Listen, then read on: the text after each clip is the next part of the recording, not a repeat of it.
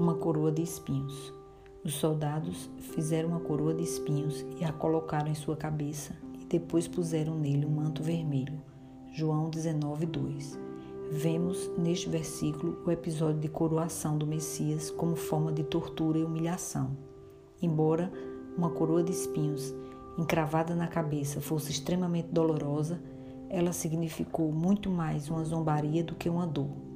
Aqui estava o rei dos judeus, sendo espancado, cuspido e insultado por soldados romanos perante uma multidão.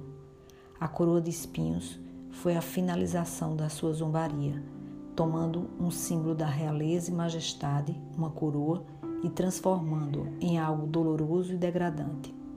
Para nós cristãos, a coroa de espinhos deve nos lembrar de duas coisas.